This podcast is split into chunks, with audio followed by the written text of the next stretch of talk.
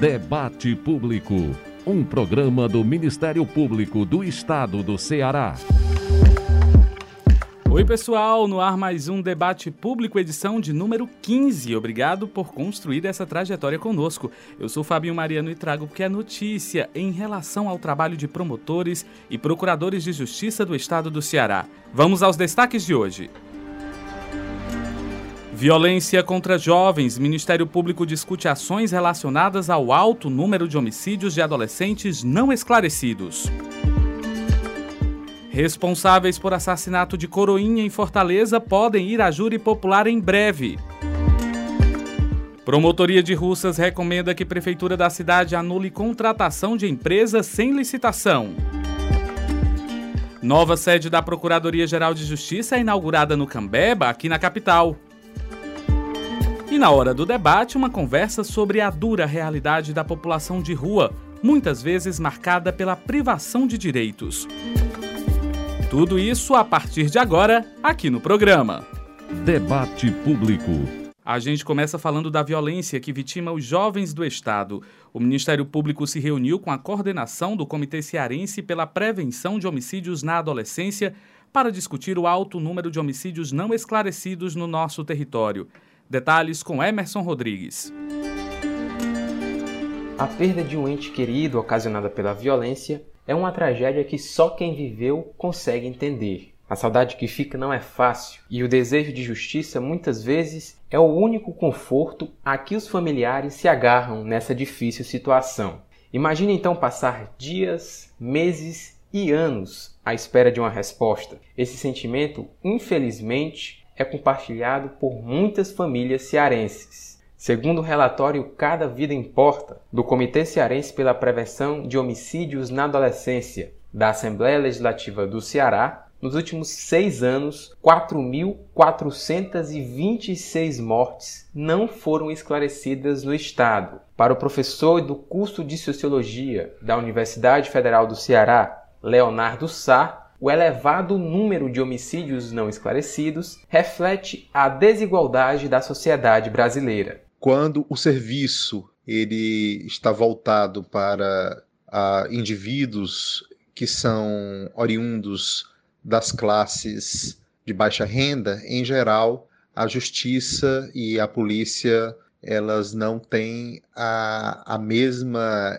eficácia, efetividade e é, eficiência que têm quando estão lidando com indivíduos é, socialmente empoderados. Eu não estou dizendo que seja a intenção dessas instituições agir desse modo. Eu estou falando de, de que isso se trata de um efeito colateral que tem a ver com essas estruturas desiguais que marcam a sociedade brasileira e que acabam, portanto, até mesmo prejudicando os planos que intencionalmente procuram superar esse fosso. Buscando encontrar soluções para essa problemática, o MPCS reuniu com o coordenador do Comitê Cearense pela Prevenção de Homicídios na Adolescência, deputado estadual Renato Roseno, o promotor de justiça Ionilton do Vale, titular da 69ª Promotoria de Justiça de Fortaleza, explica quais os objetivos desses encontros. Nosso objetivo é bem claro, não é?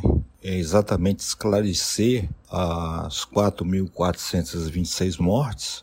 Acreditamos que existem mais mortes ainda, é de crianças e adolescentes. Nós temos que esclarecer cada uma dessas mortes como se deu realmente, é uma tarefa realmente muito difícil, porque nós vamos retroagir até o ano de 2016 para conseguirmos esses dados. Mas é isso, o Ministério Público está atuante, o Ministério Público está defendendo a sociedade e nós vamos chegar ao fundo dessa questão, com certeza.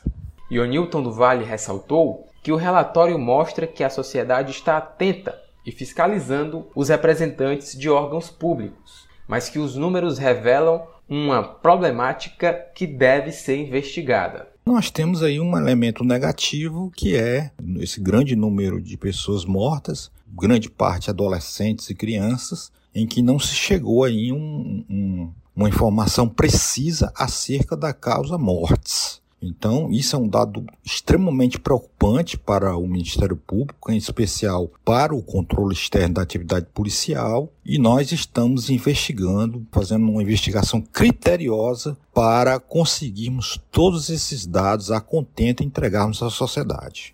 Para o professor Leonardo Sá, essa grande quantidade de mortes não esclarecidas contribui ainda para uma deslegitimação do Estado, especialmente entre a população mais jovem. Se as pessoas mais jovens não sentem confiança nas instituições públicas e políticas, isso gera uma, uma descrença e a descrença ela é muito é, perniciosa para o funcionamento de um regime político-jurídico. Portanto, se os jovens não acreditam que, que podem confiar nas instituições públicas, isso gera um esgarçamento das relações e um esgarçamento do próprio tecido social.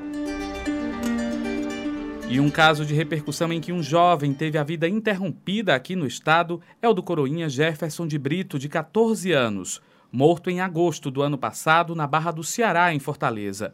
Os responsáveis pelo assassinato podem ir à júri popular em breve. As informações com Marta Bruno. A morte do adolescente Jefferson Brito Teixeira, de 14 anos, comoveu Fortaleza há cerca de um ano. O jovem foi a óbito após levar três tiros na cabeça na Barra do Ceará, a 700 metros da igreja onde ele era coroinha. O crime aconteceu no fim da tarde do dia 18 de agosto de 2020. Em outubro do ano passado, o Ministério Público do Estado denunciou cinco pessoas por envolvimento no assassinato. Robson Vasconcelos, Davi Hugo Bezerra da Silva, José Jorge Souza Oliveira, Enzo Gabriel Jacaúna de Oliveira Xavier e Antônio Ivo do Nascimento Fernandes. Eles participaram da morte do Coroinha com a presença de um sexto envolvido, um adolescente. Segundo a denúncia feita pelo Ministério Público, Três cortes na sobrancelha do menino foram suficientes para motivar o crime. Isso porque os denunciados acreditaram que os detalhes eram sinal de ligação com uma facção criminosa rival do grupo dominante na Barra do Ceará. A família do adolescente foi contactada, mas prefere não se pronunciar. O promotor de justiça Francisco Wilson Gonçalves, que formulou a denúncia, explica em que situação está o processo. O momento atual é de prazo para recurso por parte da defesa, mas ainda não há data para o processo ir a julgamento ou mesmo como prever se o júri acontecerá ainda neste ano. A instrução processual já foi concluída, com exceção de um deles que, logo após o crime, se evadiu, fugiu para o Rio de Janeiro. E lá, desse acusado, ele foi preso quando praticava um roubo. Em relação a ele, o processo está suspenso. O juízo está aguardando a transferência desse acusado para Fortaleza e em seguida o processo seguirá com relação a ele. Mas aos demais já foi concluída a instrução, a juíza já prolatou a sentença de pronúncia e está no prazo para recurso. Vencida essa fase, o processo estará pronto para julgamento. E daqui a pouco tem a hora do debate aqui no programa. Hoje o tema de discussão é a realidade da população em situação de rua. Para conversar sobre esse assunto, nós recebemos aqui a promotora de justiça, Giovana de Melo. Doutora Giovana, seja bem-vinda. O Ministério Público tem dedicado total atenção a essas pessoas, não é verdade? Muito obrigada pelo convite. Saúde os ouvintes.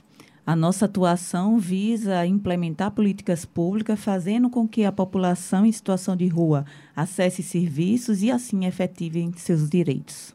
E aí, no programa de hoje, a gente vai, daqui a pouquinho, falar mais sobre essa questão, essa realidade dramática. Fortaleza hoje tem muitos moradores de rua?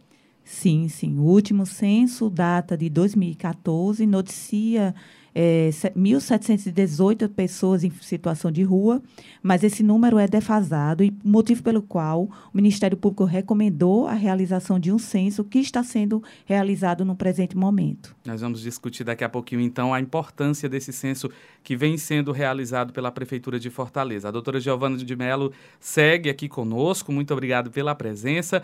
E agora eu repasso para você, ouvinte, os nossos canais de comunicação. Adicione o nosso WhatsApp na sua lista de contatos. DDD 85 99997 9431. Mande mensagem, grave áudios, mas lembre-se de se identificar. Diga seu nome e a cidade de onde está falando. Salva aí, DDD 85 99997 9431. É possível se comunicar conosco também por e-mail no imprensa@mpce.mp.br. Fácil, né? imprensa@mpce.mp.br. E claro, nós também estamos nas redes sociais, no Instagram e no Twitter. Siga arroba MPCE underline oficial. Pegou? Arroba MPCE underline oficial. O Facebook é o Ministério Público do Estado do Ceará, tracinho oficial. Por meio desses canais, você participa do nosso programa e fica por dentro das principais ações do Ministério Público. Participe, esse espaço é todo seu. Agora a gente muda de assunto para explicar para você quando uma prefeitura está autorizada a fazer contratações sem um devido processo de licitação. Esse trâmite é necessário para garantir a lisura das ações realizadas pelas administrações de cada cidade no entanto, em algumas ocasiões de urgência, ele pode ser dispensado, mas não sempre, viu? No município de Russas, por exemplo, o Ministério Público do Estado do Ceará recomendou à prefeitura que seja anulada a contratação de uma empresa de contabilidade feita de forma irregular, como explica a repórter Lívia Priscila. A legislação atualmente vigente no, no país traz a, a, questão, a realização da licitação como uma regra. E a importância disso é justamente garantir que, além de várias propostas sejam recepcionadas pela administração pública, que essa possa escolher a mais vantajosa tanto em termos de qualidade quanto em termos de preço. A razão dessa recomendação, por exemplo, que foi feita no município de Russas, foi justamente por ter existido uma contratação direta, sem processo licitatório, em uma situação de uma empresa de, de contabilidade, em uma situação que seria plenamente possível a concorrência. Você acabou de ouvir o promotor de justiça Luiz Dionísio de Melo Júnior, que detalhou o motivo pelo qual o MPC recomendou que a Prefeitura de Russas anulasse a contratação de uma empresa de contabilidade. Segundo o MP, o contrato é irregular por não ter sido comprovado que esse caso se enquadrava nas situações excepcionais previstas em lei. A regra é que a contratação seja feita através de licitação, de forma a garantir sempre a melhor escolha e o melhor preço e qualidade, atendendo o interesse público e o da administração pública. Porém, a legislação permite a contratação direta em situações excepcionais, mediante dispensa ou inexigibilidade da licitação. A diferença básica entre dispensa e inexigibilidade é que na dispensa é possível a, a, concorrência. Há a possibilidade, mas a lei dispensa essa, essa concorrência e possibilita a contratação direta, como é, por exemplo, o caso de algumas contratações dependendo do valor. A, lei, a legislação estabelece um valor que é abaixo desse valor, o, o ente público, por exemplo, poderia contratar mediante dispensa. Então há a possibilidade de concorrência, mas a lei permite dispensa e permite que se faça contratação direta. Diferentemente no caso da inegibilidade, em que a concorrência em si já não é possível, é uma especialidade responsabilidade tão grande do objeto da contratação que essa concorrência ela não é possível e a legislação diz que essa licitação seria inexigível. Para o MP, a irregular contratação direta pelo município afronta os princípios da legalidade, isonomia, competitividade e eficiência previstos na Constituição Federal e na Lei 8.666 de 1993, que é a atual Lei de Licitações e Contratos. A Prefeitura tem prazo para informar o MPC sobre o atendimento às medidas recomendadas e a população de Russas pode colaborar com o trabalho do Ministério Público, enviando denúncias de suspeitas de irregularidades. O Ministério Público está ao lado da população e qualquer pessoa pode enviar denúncias para a Ouvidoria Geral do MPCE através do e-mail ouvidoria.mpce.mp.br. Outra opção é entrar em contato direto com a Promotoria de Justiça de Russas, enviando e-mail para umprom.russas.mpce.mp.br. A promotoria disponibiliza ainda um telefone e o número é DDD 85 98685 7397. E o estado do Ceará resolveu continuar a vacinação dos adolescentes contra a Covid-19, apesar do Ministério da Saúde ter mudado a orientação que o próprio órgão havia dado para distribuir doses ao público de 12 a 17 anos. O governo federal decidiu que agora apenas pessoas dessa faixa etária com comorbidades, deficiência permanente ou em cumprimento de medidas socioeducativas, por exemplo, devem receber o imunizante. O promotor de justiça Enéas Romero, coordenador do Centro de Apoio Operacional da Saúde do Ministério Público, dá detalhes da situação em âmbito local. Acompanhe. O Ministério Público do Estado do Ceará vem recomendando em todo o estado a vacinação dos adolescentes entre 12 e 18 anos. Essa vacinação no estado do Ceará foi decidida pela CIB, Comissão Intergestora Bipartite, com representação das secretarias de saúde dos municípios e do estado e segue orientação técnica da Anvisa, que permite a vacinação dos adolescentes. A OMS também permite a vacinação dos adolescentes e as principais entidades médicas do Brasil aconselham que todos os adolescentes se vacinem. É muito importante a vacinação dos adolescentes, tanto para impedir que haja uma maior circulação viral, já que a vacinação deles impede ou diminui a circulação viral, impedindo inclusive que chegue o vírus aos idosos e pessoas mais vulneráveis e também, num cenário de maior exposição, com o retorno das aulas, é importante a vacinação dos adolescentes. Então, o Ministério Público incentiva a vacinação de todos os adolescentes entre 12 e 16, 18 anos com a vacina Pfizer, que por hora é a única autorizada no Brasil para vacinação de adolescentes. Ouvimos aí o promotor de justiça Enéas Romero, coordenador do Centro de Apoio Operacional da Saúde do Ministério Público, sobre a continuidade da vacinação de adolescentes no estado do Ceará contra a Covid-19. A gente muda de assunto agora porque o MPCE está de casa nova. Foi inaugurada em sessão solene do Colégio de Procuradores de Justiça, a sede da instituição localizada no Centro Administrativo do Cambebe, em Fortaleza.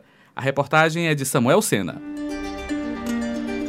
A inauguração oficial da nova sede do Ministério Público Cearense é a concretização de um sonho acalentado há décadas e contou com a participação de membros e servidores, dos chefes dos três poderes e de diversas autoridades. A solenidade ocorreu de forma híbrida e o Procurador-Geral de Justiça Manuel Pinheiro fez um agradecimento especial ao que chamou de gestão transformadora do ex-Procurador-Geral de Justiça Plácido Rios, atual diretor-geral da Escola Superior do Ministério Público e que atuou ativamente para que o Ministério Público tivesse uma nova sede. Em sua fala, o Procurador-Geral de Justiça traçou um histórico das antigas sedes, reforçando que as mudanças para os espaços maiores ocorreram em virtude de novas funções adquiridas pelo Ministério Público, especialmente após a promulgação da Constituição Federal de 1988 Manuel Pinheiro destacou que o novo prédio abrigará dignamente a administração superior e renovará o ânimo de todos os membros e servidores da instituição. Ao longo da história, o Ministério Público foi assumindo novas e relevantes funções. E para bem desempenhá-las, foi necessitando de mais espaços de trabalho para seus membros e servidores. Com o atual ciclo de avanços não foi diferente. De 2002 para cá, o Ministério Público cresceu muito em termos de responsabilidades assumidas e em quantidade de membros e servidores. A linda sede da Rua Assunção 1100 já não tinha espaço para os gabinetes de todos os procuradores e para as secretarias e demais setores administrativos da PGJ. E foi por isso que a instituição postulou e conseguiu esta nova sede, com uma área construída maior, com capacidade para abrigar dignamente a administração superior e os procuradores de justiça. Ocupar este prédio moderno e funcional este ambiente de trabalho tão agradável renova o ânimo de todos os procuradores, promotores e servidores do Ministério Público. O governador do Ceará, Camilo Santana, agradeceu ao Ministério Público pelo papel que o órgão tem tido no enfrentamento a crises que o estado do Ceará passou ao longo dos últimos anos, especialmente a crise sanitária causada pela pandemia de Covid-19. O promotor de justiça e secretário-geral da Procuradoria-Geral de Justiça, Hugo Mendonça, falou do fortalecimento da instituição a partir da nova estrutura. Esse momento é a concretização de um grande sonho. Um sonho acalentado por muitos membros do Ministério Público, servidores do Ministério Público, é, ao longo de 30, 40 anos. De melhor se estruturar para bem servir à sociedade, uma casa digna de receber os cidadãos e uma casa digna para todos nós que, unidos, fazemos do Ministério Público uma instituição forte, garantidora de direitos, defensora da sociedade cearense. Por sua vez, o procurador de Justiça Luiz Laércio comentou sobre o avanço na otimização de resultados na entrega do trabalho de qualidade à sociedade e parabenizou a atual administração superior. A nova sede da Procuradoria nos traz dignidade.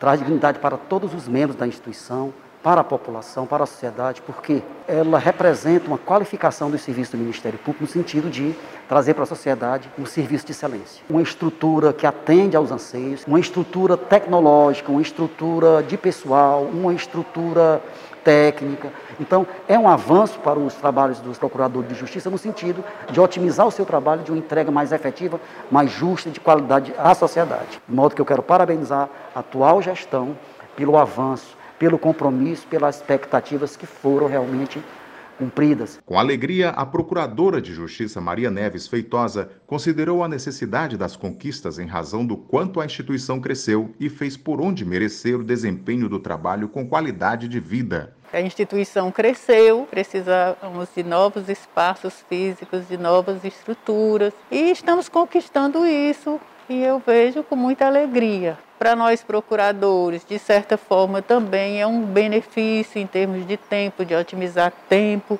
porque fica junto do Tribunal de Justiça, que também está no Cambeba. E hoje a gente pensa muito nisso, em qualidade de vida. E qualidade de vida significa estar num ambiente adequado para você desenvolver seu trabalho. O novo sempre vem e ele deve ser acolhido sempre com muita alegria né? e com muita esperança. É assim que eu me sinto no momento. A promotora de justiça Marília Uchoa exaltou a força e a capacidade de trabalho dos membros e servidores a serviço do cidadão, da cidadania e da democracia.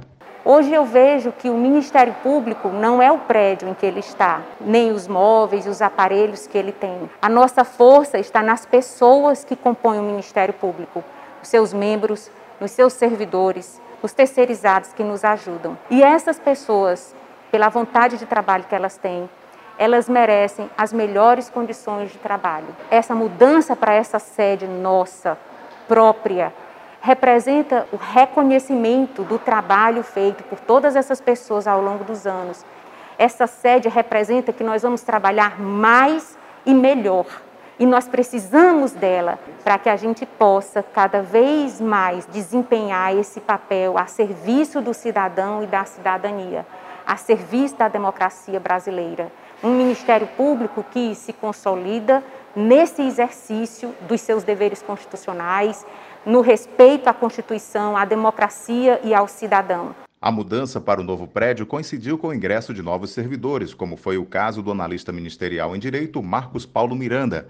Ele destacou o privilégio da nova turma em iniciar a carreira de forma planejada com a nova etapa da instituição. Eu achei bem interessante coincidir de a gente, a minha turma de novos empossados, começar o, o trabalho aqui já é, na mudança de sede. Né? Chegamos a fazer uma visita lá no Cambeba e foi interessante porque a gente viu que é uma estrutura já planejada para as necessidades atuais do Ministério Público. Então, isso foi bacana, porque a gente vai ter o privilégio de conhecer um pouquinho assim da história aqui, conhecendo do trabalho anterior do Ministério Público e vamos passar para uma nova etapa, né? Uma sede projetada para a necessidade atual. A impressão que a gente tem é que a, a organização da arquitetura vai estar distribuída de forma a deixar mais próximos os órgãos que são mais dependentes do trabalho um do outro, né? É, isso vai facilitar a comunicação, eu imagino. A estrutura física vai representar a dignidade da instituição.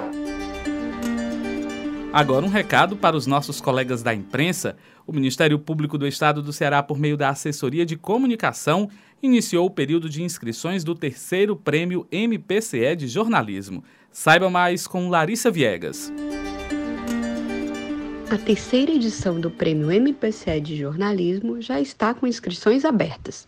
Este ano, o tema é a atuação do MPCE na defesa da dignidade humana e dos direitos fundamentais, com foco nos direitos à vida, à liberdade, à igualdade, à segurança e à propriedade. O diferencial da edição de 2021 está na premiação em dinheiro para o primeiro, segundo e terceiro colocados de cada uma das quatro categorias: jornalismo impresso web, telejornalismo, radiojornalismo e fotojornalismo. São 5 mil reais para o primeiro lugar, 3 mil para o segundo e mil reais para o terceiro lugar. O assessor de comunicação do MPCE, Reginaldo Aguiar, fala um pouco sobre como os profissionais podem abordar o tema.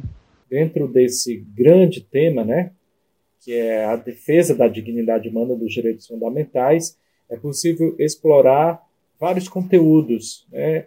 A gente sabe que o Ministério Público ele tem atuação em várias áreas, desde a área criminal, mas também a área civil, e dentro da área civil, principalmente, há várias possibilidades de produção de conteúdo sobre essa atuação do Ministério Público, na área da saúde, na área da educação, na área dos direitos humanos, da defesa dos idosos, das pessoas com deficiência, né, atendimento às vítimas de violência, a defesa do consumidor, enfim.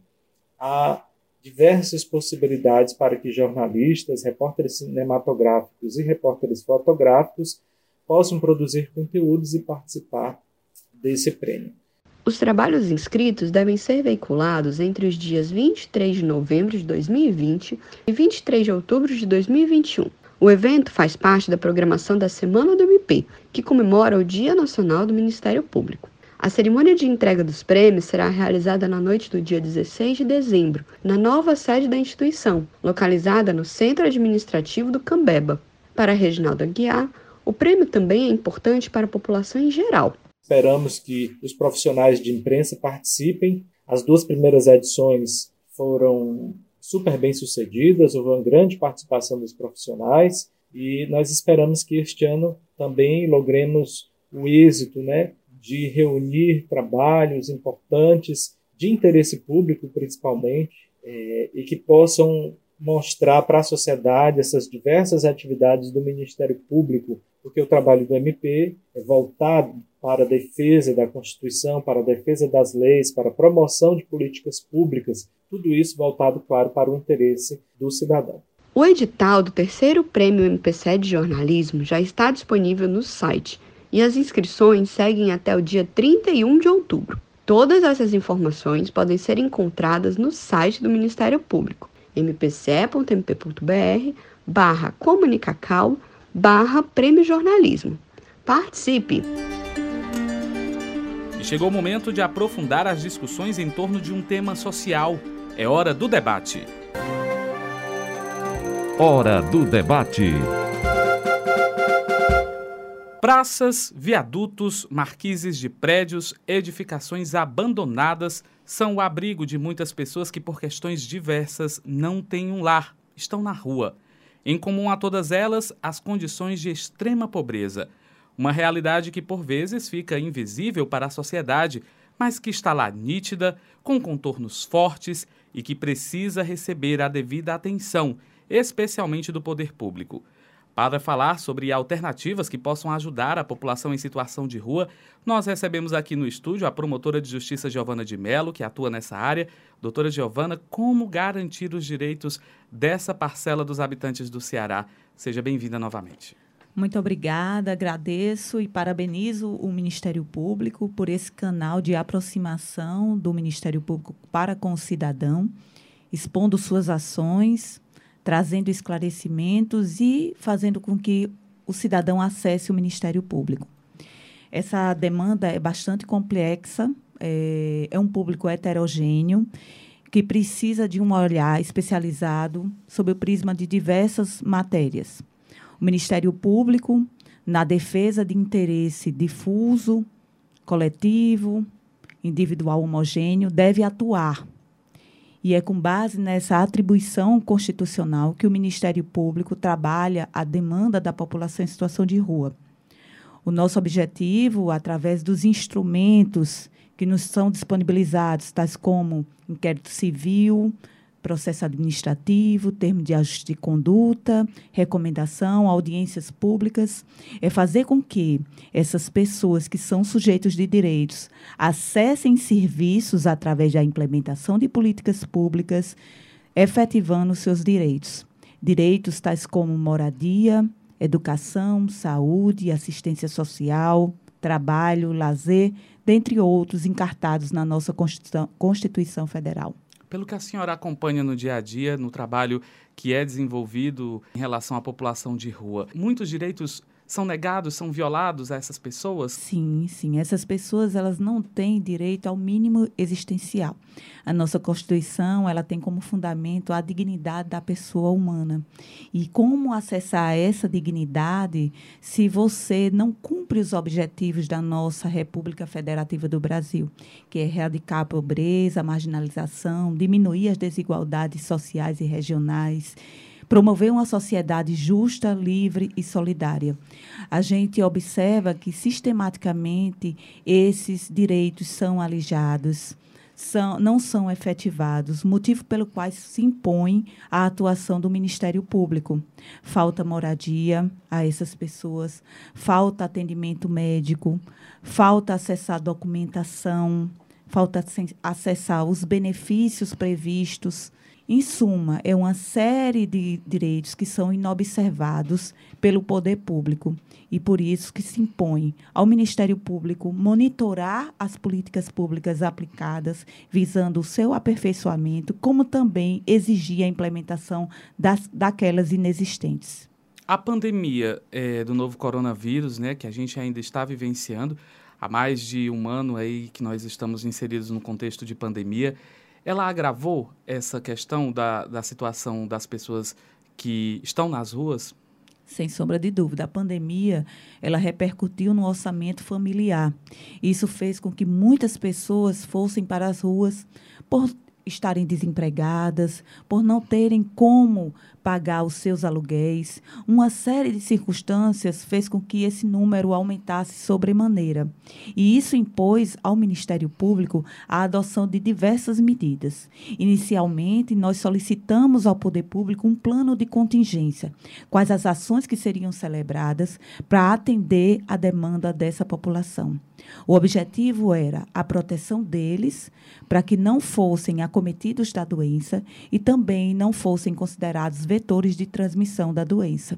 Então, o objetivo foi oportunizar ampliação do número de abrigos, a oportunizar pontos de hidratação, de alimentação, de higiene pessoal, para fazer com que essas pessoas fossem minimamente impactadas pela doença. Nós vamos inserir aqui no nosso bate-papo a professora doutora Verônica Moraes Ximenes. Ela é do programa de pós-graduação em psicologia e do Departamento de Psicologia da Universidade Federal do Ceará, coordena o núcleo de psicologia comunitária e desenvolve pesquisa voltada para as pessoas em situação de pobreza e em situação de rua. Vamos ouvir o que ela ressalta sobre essa questão aqui em Fortaleza. A população em situação de rua ela vem a cada ano aumentando a quantidade de pessoas que vivem nas ruas de Fortaleza. E de 2020 para cá, esse aumento tem relação com a situação do país presente em decorrência da pandemia de Covid-19 e também em relação aos problemas relacionados à falta de emprego e de moradia. A gente pode estar tá pensando que as políticas públicas mais urgentes para essa população são várias, mas a gente poderia elencar é, duas bem importantes que eles sempre trazem nas suas falas. É a questão do trabalho e renda, por poder ter trabalho para poder se sustentar, comer, poder sobreviver, e a outra é a moradia que é um outro problema também a falta de acesso à moradia. Então a gente pode pensar que essas duas políticas públicas seriam duas políticas muito importantes para que essas pessoas pudessem enfrentar essa realidade. Não é, deixando de lembrar outras políticas que fazem, são políticas públicas básicas, que fazem parte dessa realidade, que é o acesso à educação, o acesso à saúde, o acesso ao lazer, à cultura. Todas essas políticas públicas, elas também precisam inserir a população em situação de rua. Não é só a questão material, que essa população precisa. Ela precisa também ser é, visibilizada a partir da sua voz, a partir das suas ideias, das suas ações. Então, um elemento muito importante nessa superação é a discussão da realidade da população em situação de rua, a discussão dos preconceitos, dos estigmas que elas vivem a cada dia no seu viver. Nós ouvimos aí a professora Verônica Moraes Ximenes, ela que coordena o núcleo de psicologia comunitária e desenvolve pesquisa voltada para as pessoas em situação de pobreza e em situação de rua. Conosco no estúdio a doutora Giovana de Mello, promotora de justiça. Doutora Giovana, ela cita na fala uma série de políticas que são transversais, né, que envolvem vários, vários setores, saúde, eh, moradia, essa questão da habitação é muito forte para a população em situação de rua. Como conseguir né, que, que o poder público se una em suas diversas frentes para garantir os direitos da população. Exato. O próprio de decreto que institui a política nacional voltada à população em situação de rua, 7053, que é de 2009, ele, ele verifica a necessidade desse, de um, da existência de um comitê intersetorial, certo? Seriam várias políticas sendo celebradas, dialogadas, para poder terem êxito.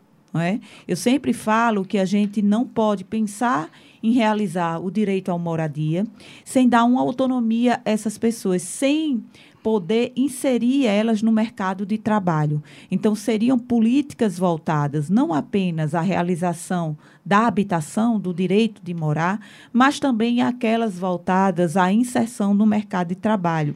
Outro sim, a gente não pode deixar de perceber também que tem muitas pessoas nas ruas que precisam acessar é, é, postos de saúde, acessar formas de tratamento. E essas, esses tratamentos eles vão ter melhores resultados se após a saída dos hospitais ou após o tratamento ambulatorial, você tiver uma casa para retornar e complementar o seu tratamento. Então percebe-se que todas as políticas elas estão elas são transversais né? Existe uma intersetorialidade entre elas e o êxito de cada uma está exatamente na necessidade do poder público de dialogar entre as suas secretarias certo? Quando a gente observa que há a, a habitação vou dar um exemplo, não é? Que através de uma atuação do Ministério Público, moradias foram concedidas a pessoas que estavam em situação de rua e a gente não observa aquele local onde elas, onde era a permanência dela, onde elas tinham uma rede de proteção e a gente desloca essas pessoas para locais em que está longe das suas das suas da sua área de proteção, do local do seu trabalho, elas, elas dê certo que não vão permanecer nessas moradias. Então, afora essa questão das políticas se comunicarem, a gente tem que perceber também o território de ocupação dessas pessoas e primar para que essas moradias sejam realizadas nesses territórios onde eles se encontram. Eu posso citar aqui como a região central, o local onde, onde a gente pode perceber uma maior incidência da população em situação de rua. Então, o ideal era a gente pensar é, possivelmente na reabilitação de algum prédio ocioso, para transformar em habitação de interesse social voltada a essa parcela da população que se encontra em extrema vulnerabilidade social. A senhora citou essa questão de que a população de rua ela está concentrada em determinadas regiões né, da cidade. No centro de Fortaleza, por exemplo, existem muitas pessoas em situação de rua. A gente tem um diagnóstico de quantos são, de quem são essas pessoas, de que condições levaram essas pessoas a estarem nessa situação? Muito importante a sua pergunta, inclusive até o Ministério Público observando que muitas das demandas que aportavam na nossa promotoria se davam em virtude da deficiência da política pública apresentada para essa população.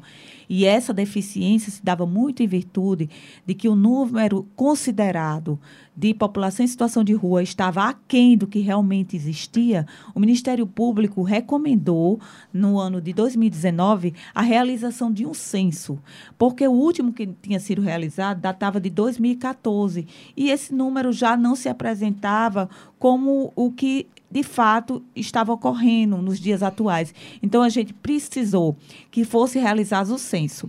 Como adveio a pandemia, a gente teve que momentaneamente suspender a realização do mesmo, do mesmo, mas agora retomamos o processo. Estamos na fase qualitativa, que é de aplicação dos questionários, porque a gente já tem o número claro que só vamos apresentar o produto final em novembro, mas agora é a fase de aplicação do questionário, que é de suma importância para você não apenas saber quantos, mas quem são essas pessoas, o que é que levaram essas pessoas às ruas. A gente, de acordo com o censo de 2014, sabemos que são vários fatores que informam essa ida para as ruas, é, tais como rompimento de vínculos familiares, é, uso abusivo de álcool, essa questão do desemprego é muito forte e hoje surge um novo cenário que a gente constantemente vê nas mídias, que é a expulsão das pessoas de suas moradias pelas facções. Então, são vários fatores que informam essas pessoas estarem nas ruas. E esse processo de saída das ruas, de superação, ele só vai ter êxito se a gente tiver uma política não apenas para resgatar, mas também para acompanhar esse processo de superação. E esse censo, então, ele vai servir para nortear os trabalhos do poder público? Sem sombra de dúvida. Vai, vai, vai servir para aprimorar aquelas políticas já existentes.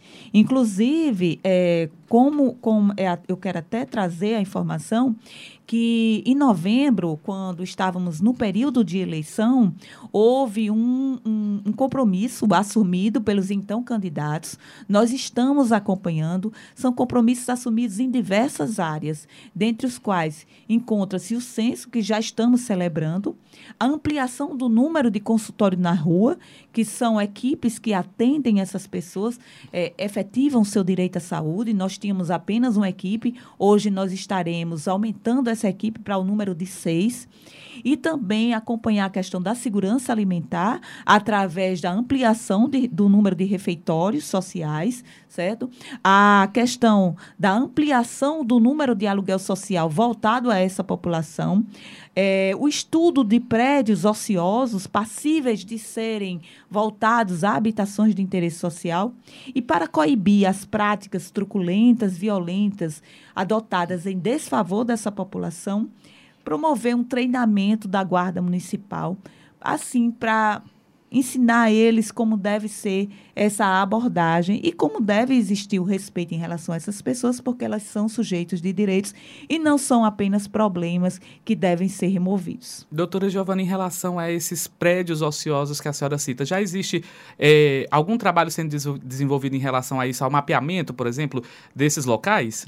Existe sim, isso é acompanhado pela nossa promotoria, né, que é uma promotoria de defesa da habitação. É, a gente sabe que o orçamento hoje está bastante escasso, não temos mais o aporte federal para a construção de novos empreendimentos. E eu digo sempre que nós temos que ter a criatividade. E a criatividade é realmente pegar imóveis que estão ociosos, não cumprem a função social da propriedade, que é um princípio da política urbana, e, e transformá-los em habitações de interesse social. Nós fizemos esse requerimento, o Instituto de Planejamento de Fortaleza, através do então superintendente, doutor Eudoro Santana, fez o estudo. Nós estamos com esse estudo, certo, do levantamento da quantidade de prédios e precisamos apenas agora escolher quais aqueles que serão habilitados para habitações de interesse social. Nós temos agora mais uma fala para incluir aqui na nossa conversa sobre a população de rua, é, agora do Carlos Eduardo Esmeraldo Filho. Ele é doutor em psicologia pela Universidade Federal do Ceará e membro da coordenação do Fórum de Rua de Fortaleza. Vamos acompanhar o que ele diz. No município de Fortaleza, em 2014, foi feito o último censo dessa população, né, que constatou é, cerca de 1.700 pessoas vivendo em situação de rua de Fortaleza. Né? Mas atualmente é, tem um, um, censo sendo realizado, está né? Tá em processo a realização de um novo censo esse ano em Fortaleza, que, cujo resultado deve sair em novembro. É, quando então a gente vai ter uma noção melhor do perfil atual das pessoas em situação de rua no município. No entanto, estima-se que nos últimos anos houve um aumento das pessoas em situação de rua. Já estava havendo aumento e com a pandemia isso se intensificou ainda mais. A pandemia de Covid-19 trouxe mais privações para as pessoas em situação de rua, né? Então a condição que era complicada ficou ainda mais complicada, porque além de essa população não ter as condições básicas para manter, por exemplo, isolamento social, a higiene e outras ações de prevenção ao contágio, né? As pessoas não têm como ficar isoladas dentro de casa, então eles ficam muito expostos ao contágio. E, além disso, há dificuldades na sobrevivência diária, né? principalmente nos períodos de distanciamento social, porque essas pessoas dependem do fluxo do comércio, das atividades econômicas. Então, muitos vivem de atividades de trabalho ali no centro da cidade ou de mendicância, né? Muitos trabalham, a maioria exerce alguma atividade informal de trabalho? Então, no período de isolamento e fechamento do comércio, foi um período muito complicado para eles. Eles perderam um pouco a rede de apoio nesse período de distanciamento social e também teve um aumento da quantidade de pessoas em situação de rua, né? com a, a crise econômica que veio após a pandemia, né? o aumento do desemprego, o aumento da insegurança alimentar. Então, muita gente passou a ir para a rua para poder usufruir da rede de apoio, das doações de comida, ou porque não conseguiu se manter né, numa casa, manter o aluguel. A gente percebeu muito esse aumento das pessoas em situação de rua no centro, que acaba sobrecarregando mais ainda a rede de apoio e de serviços. Nós ouvimos agora o pesquisador Carlos Eduardo Esmeraldo Filho, que é da coordenação do Fórum de Rua de Fortaleza. Ele ressalta, doutora Giovana, vários pontos que a gente abordou aqui em relação à, à população de rua estar é, concentrada no centro de Fortaleza, a importância do desenvolvimento de políticas públicas para essas pessoas. O Ministério Público segue atento a essa condição, inclusive realizou recentemente, há poucos dias, um evento, um webinário para tratar dessa questão. Eu queria que a senhora explicasse para o nosso ouvinte os encaminhamentos a partir desse evento, o que é que foi tratado. Exato. Nesse webinário, é, cujo tema era População em Situação de Rua e suas especificidades, a gente tratou diversas temáticas, né? Moradia, trabalho, assistência social, a questão da mobilização deles através do movimento social. E a gente, é, é, a gente traçou várias estratégias para aprimoramento dessas políticas. Né? O doutor Laércio lembrou muito bem, quando abordou a temática da moradia, que é um direito que é aplicado, deve ser aplicado de forma imediata. É uma norma com aplicação imediata. E não depende da alegação de reserva do possível de realização de uma política pública habitacional. É, é o direito à moradia, deve ser observado e deve ser cumprido.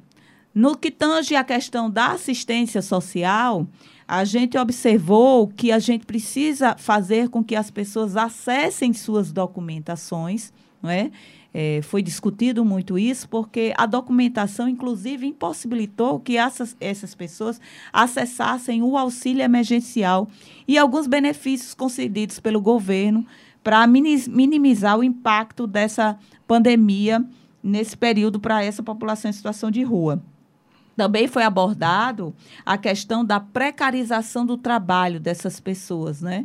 Muitas pessoas elas fazem a coleta de materiais recicláveis, elas fazem é, é, jornadas extenuantes e elas não têm a proteção do poder público. E aí de que forma que a gente vai desenvolver medidas e políticas para que essas pessoas tenham essa proteção. E também a gente debateu que a articulação deles, essa, essa esse agir cotidiano, esse agir comunicativo, oportuniza que essa população ela se fortaleça nas suas lutas. Por isso que hoje nós temos é, o Movimento Nacional da População em Situação de Rua, com representação a nível local. E tivemos a presença e tivemos a fala do Josivan, da Serena, que são dois representantes da população em situação de rua. O objetivo do webinário era discutir essas políticas políticas e de que forma que esses, esses serviços podem ser acessados por essa população e fazer com que elas, de fato, efetivem seus direitos. A gente percebe que muitas vezes falta informação sobre quais os serviços disponíveis a essa população. E posso citar, inclusive, até nesse processo de imunização, voltando um pouco para o direito à saúde, a gente carece de informações certo? E essa população tem uma resistência contra a vacinação em virtude de algumas fake news que são propagandas, e isso atrapalha sobremaneira esse processo de imunização. Então, eu acho que hoje a gente precisa voltar também para esse aspecto da publicidade, da informação, de como esses serviços estão disponíveis e muitas pessoas não entendem ou não acessam porque não têm conhecimento. A senhora citou aí na sua fala é, o Josivan Silva, ele que é representante do movimento da população em situação de rua, inclusive já vivenciou a realidade de não ter um teto, não é verdade? Ele falou conosco sobre a luta dessas pessoas, principalmente por moradia. Vamos ouvi-lo. As necessidades mais urgentes do povo que está em situação de rua aqui em Fortaleza, eu acredito que sempre foram, são e sempre vai ser moradia.